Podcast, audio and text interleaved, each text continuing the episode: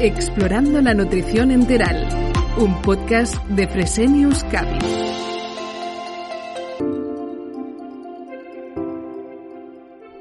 Bienvenidos a Explorando la Nutrición Enteral, un podcast de Fresenius Cavi, donde hoy ponemos sobre la mesa un tema el que como siempre, daremos un enfoque divulgativo. La sarcopenia y las úlceras por presión en geriatría.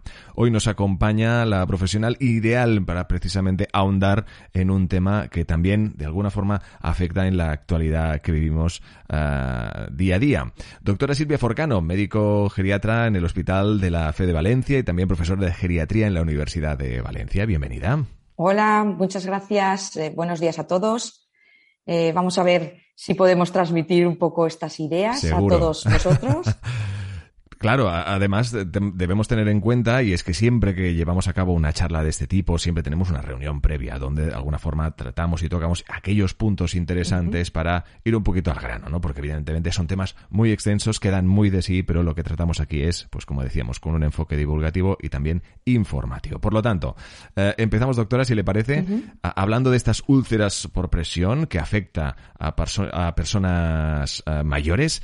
Eh, empecemos definiendo, eh, doctora, qué son las úlceras por presión y si realmente son un problema de salud importante. Muy bien. Pues las úlceras por presión, mm, también denominadas eh, en la actualidad heridas por presión, ¿no? Heridas, ¿por qué? Porque son áreas de piel que se ha lesionado al permanecer el paciente en la misma posición durante un largo periodo de tiempo.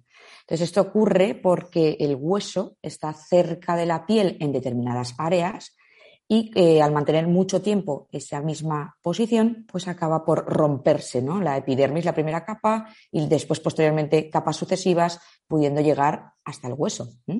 Hablamos de úlceras eh, en un primer estadio, son más leves y solo afectan a la capa más superficial de la piel, pero ya os digo que las eh, úlceras por presión grado 4 pueden llegar hasta el hueso. Entonces pueden llegar a ser pues, heridas muy importantes. ¿no? Importa no solo el grado de la lesión, como os digo, en cuanto a su profundidad, sino también el número de lesiones que tiene un mismo paciente. ¿no? no es lo mismo que tenga una herida en el sacro a que tenga en el sacro, en los dos trocánteres y ya está en alguna parte de la espalda. ¿no? Entonces, em, es un problema muy importante, verdaderamente es un problema muy importante de salud porque fácilmente lo podemos ver en nuestras personas mayores cuando pierden su movilidad en estados de dependencia y porque además de suponer un coste eh, en su calidad de vida, también son un coste sanitario importante. Entonces, hoy hemos visto ¿no? que destinar el dinerito a lo que verdaderamente es necesario, pues es primordial. Acabamos, o estamos aún ¿no? en una pandemia y acabamos de pasar un montón de olas donde hemos visto que hay que priorizar, ¿no? Hay que gastar en lo verdaderamente importante, en lo necesario esto es importante y es necesario, pero es verdad que si pudiéramos prevenir que el coste es mucho menor a tratar, que es mayor, se sabe que, por ejemplo, el coste anual de las ultras por presión en España es de 1.687 millones de euros. Eso es muchísimo dinero, ¿no? Y es el, el, porcentaje del gasto sanitario total, pues es casi un 6%. Es claro, mm, empezamos a ver que no es una cosa cualquiera esto de que, bueno, ya se ha ulcerado, pues el ya en las personas mayores es algo que deberíamos de retirar, ¿no? Nada tiene que darse por hecho, ni por la edad, ni por su condición física. Y en verdad, pues prevenirlo sería lo ideal. Y si no, pues tratarlo de la mejor manera posible. Precisamente de prevención va la siguiente pregunta y es, eh, en un problema de, tanta relevancia, de gran importancia como nos está destacando la doctora Forcano en este caso de las úlceras por presión, eh, sería más que relevante, ¿no? Precisamente de esta prevención, pues para rebajar de este peligro que generan este tipo de lesiones. Pues sí, la prevención siempre va a ser mucho mejor que el tratamiento. Eh, indudablemente por la salud del paciente. En, los pacientes mayores es muy curioso hablar de salud, es hablar de función. Entonces, los pacientes eh, lo que desean es ser independientes. Se, hacen encuestas a, esta población y dicen que ante todo la independencia. ¿no? Parece ser que esto de que te lo tengan que hacer todo y de estar quieto e inmóvil es muy duro. Entonces, prevenirlo es lo mejor.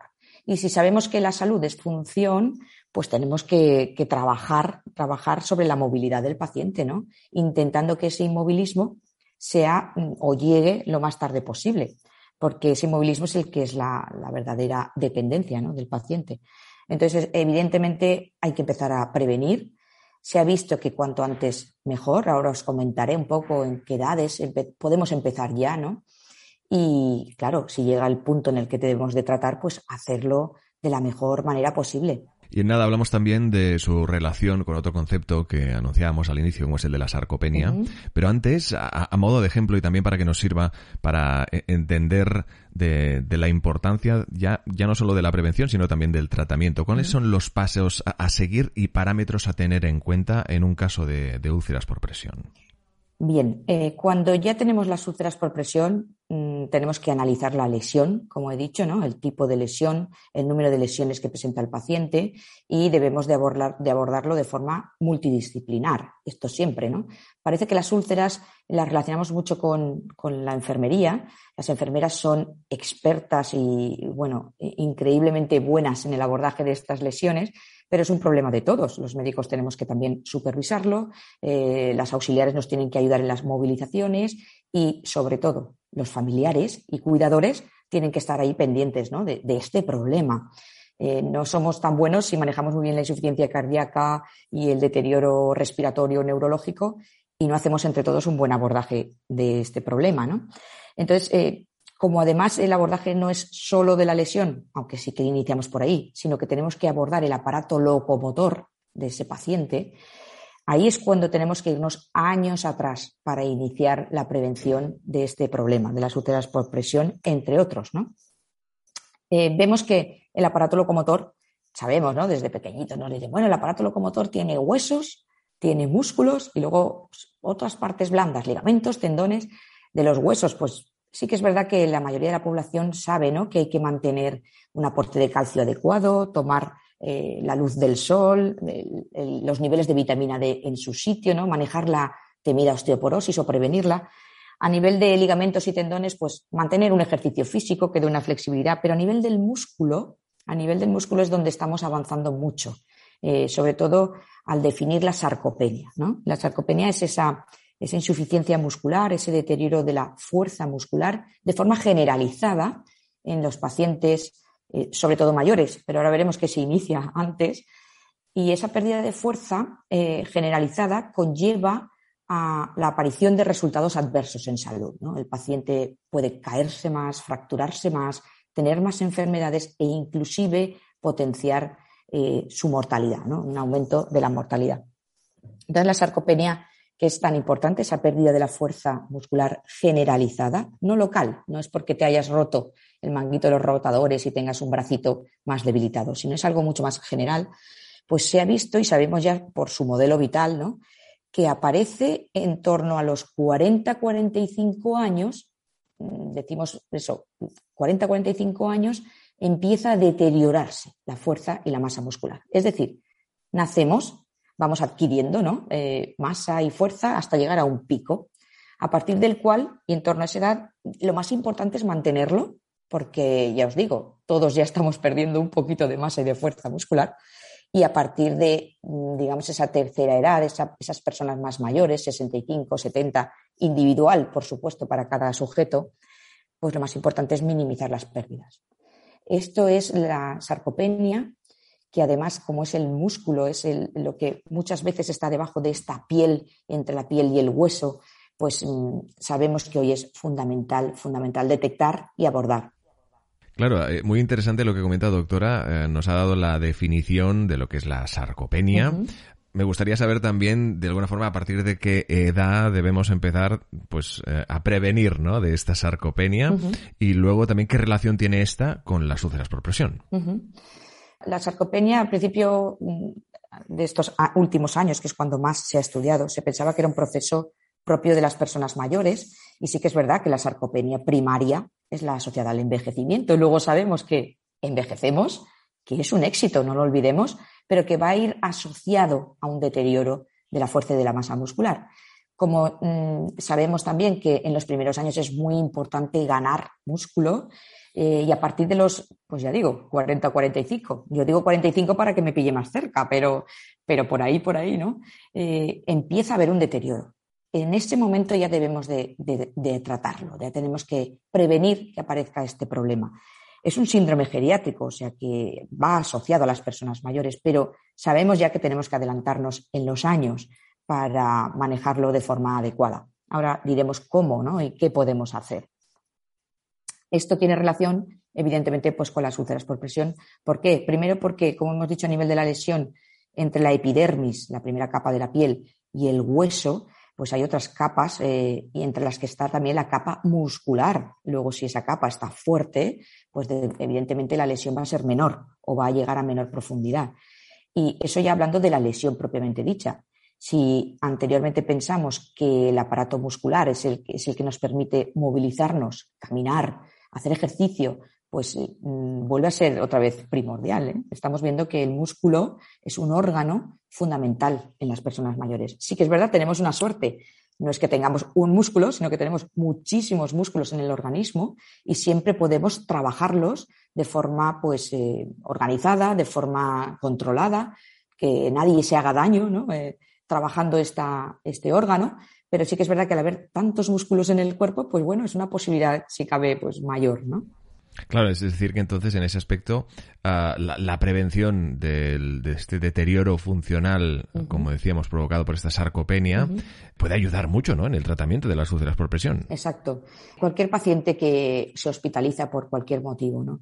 y es un paciente que se moviliza, que está haciendo ejercicio en su casa, que está controlando el aporte nutricional y verdaderamente llega con un aparato muscular mm, adecuado para su edad, que no va a ser el de los 28 años, pero adecuado para su edad, es muy raro, es muy difícil que presente úlceras por presión.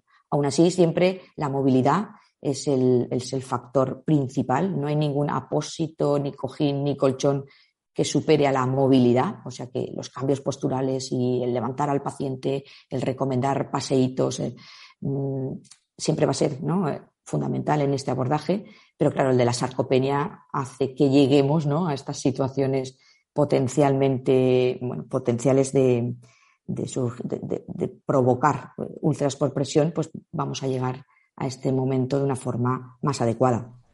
Hablábamos de este ejercicio físico que pueden ser estos paseos, entiendo que hay otras opciones.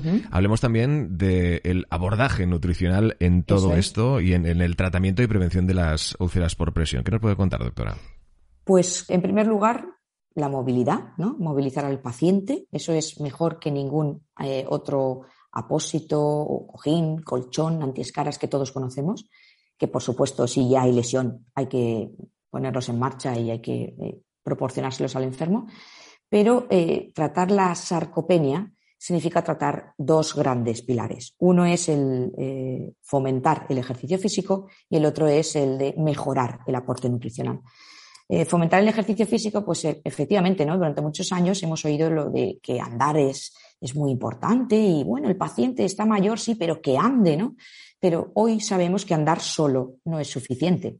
Es verdad que esa es la parte aeróbica del ejercicio, son ejercicios aeróbicos muy recomendables y que mejoran la capacidad respiratoria, el funcionamiento cardíaco, pero eh, no son suficientes Luego están los ejercicios de resistencia. Estos sí actúan directamente sobre la fuerza y la masa muscular. Son estos ejercicios en los que eh, se elevan pesas o se realizan ejercicios contra gravedad, tipo pues, sentadillas, que mejoran eh, sentadillas para las personas mayores. No son las que vemos en el gimnasio a los chavales de 20 años, sino pues, levantar, eh, recomendarles que se levanten y se sienten de la silla, subida de escalones con seguridad, todo en ellos, claro, mm, es muy importante que cuando recomendemos ejercicio esté adaptado a sus capacidades, porque nunca, nunca se puede lesionar un paciente eh, a raíz de nuestra prescripción o recomendación, ¿no? Pero sí que necesitamos que su músculo crezca, crezca en fuerza y crezca en masa. Y eso es con ejercicios de resistencia. Después hay otros, los de flexibilidad, eh, que mejoran pues, el, arco articular mm, de, todas las articulaciones del paciente y también los ejercicios, mm, hemos dicho los de los aeróbicos, los de resistencia, los de flexibilidad y los de equilibrio. Los ejercicios de equilibrio pues, también son importantes porque mejoran el, riesgo de caerse, ¿no? el riesgo de caída es tan temido en estos pacientes. Esto es en cuanto a ejercicio físico. En, la esfera nutricional, pues eh, debemos de asegurarnos que el paciente está recibiendo los nutrientes necesarios. Sobre todo, sabemos que es muy importante el aporte proteico. Los pacientes sanos tienen que recibir, pues, lo que se dice 1,2 gramos por kilo de peso, 1,2 gramos de proteínas por kilo de peso y día, que viene a ser entre 20 y 30 gramos de proteínas eh, por comida. Debe de estar garantizado para que nuestro cuerpo eh, pueda con ello sintetizar eh, fibras musculares y, todos los organismos, todos em, todo lo necesario para que nuestro músculo esté nutrido y potente. Es verdad que el aporte en calorías no debe de fallar, porque si no, al final, eh, si no tenemos las calorías suficientes, nos vamos al compartimento de las proteínas y ¡bum! nos las comemos y gastamos de ahí, ¿no? Pero sí que sabemos además que si el paciente además tiene enfermedades crónicas, lo cual es muy, muy frecuente, tenemos que aumentar hasta 1,5, hasta 1,8 y si además el paciente ha sufrido una enfermedad grave, una hospitalización prolongada, una fractura de cadera complicada, porque las fracturas de cadera ya pensamos ¿no? que es algo normal. Ya os digo, cuando ponemos el ya, cuidado, porque la fractura de cadera genera un gran impacto en las personas mayores, un gran gasto, un deterioro funcional muy severo y el aporte de proteínas es fundamental desde el primer día. Entonces, las proteínas siempre presentes, saber que están, pues claro, en la carne, en el pescado, en las legumbres y luego, pues siempre que pensemos en las dietas mediterráneas, ¿no? con huevo, fruta y verdura, pues ya tenemos ahí una garantía, ¿no? Una garantía de éxito. Y si, bueno, pues lo nutricional no es suficiente, eh, tenemos hoy eh, al alcance de nuestras manos eh, suplementar con, algún tipo de producto hiperproteico o, valorar las necesidades y las que podamos, las necesidades que tenga el paciente y que nosotros podamos mejorarlas, ¿no? Hoy en Explorando la Nutrición Enteral hemos querido poner eh, sobre la mesa este tema de que tiene una gran relevancia sin duda y al que, dar, al que se debe dar muchísima importancia como es la sarcopenia y las úlceras por presión en geriatría. Y lo hemos hecho con la doctora Silvia Forcano, médico geriatra en el Hospital de la Fe de Valencia y profesora de geriatría en la Universidad de Valencia. Doctora Forcano, muchísimas gracias por acompañarnos. Muchísimas gracias a todos vosotros.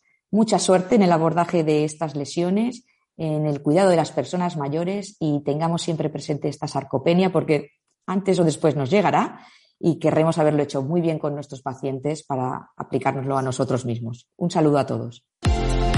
En Fresenius Cavi nos impulsa el cuidado de la vida.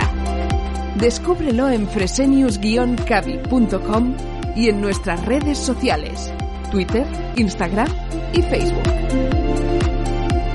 Explorando la nutrición enteral